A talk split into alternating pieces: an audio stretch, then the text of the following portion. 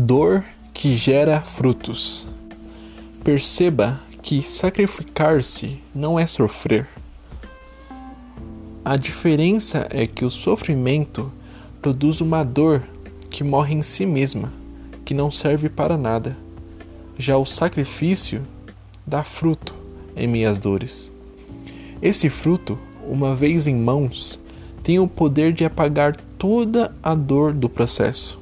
Veja o caso de uma mulher grávida.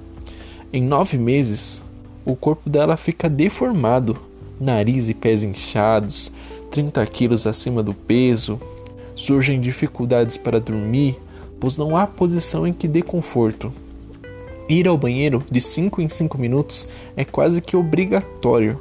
E por fim, chega a maior de todas as dores, o parto. A mamãe teve nove meses de sacrifício, não de sofrimento. Ao ter o bebê em mãos, ela já não se lembra das dificuldades e dos incômodos para chegar até ali. A prova disso é que, geralmente, a mulher tem outros filhos. Não classifique a sua vida pelas dores que você sentiu, mas diferencie sofrimentos de sacrifícios.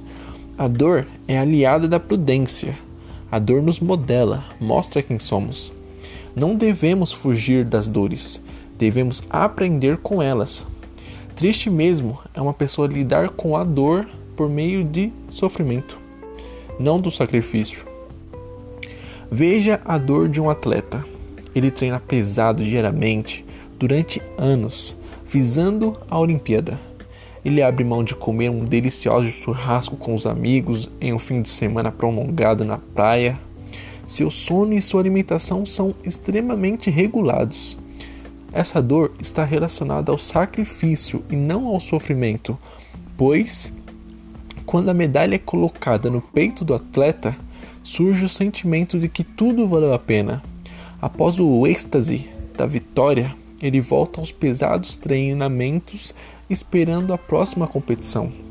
Não sair para comer com os amigos no fim de semana no intuito de economizar dinheiro para investir em alguma meta não é sofrimento, mas sacrifício.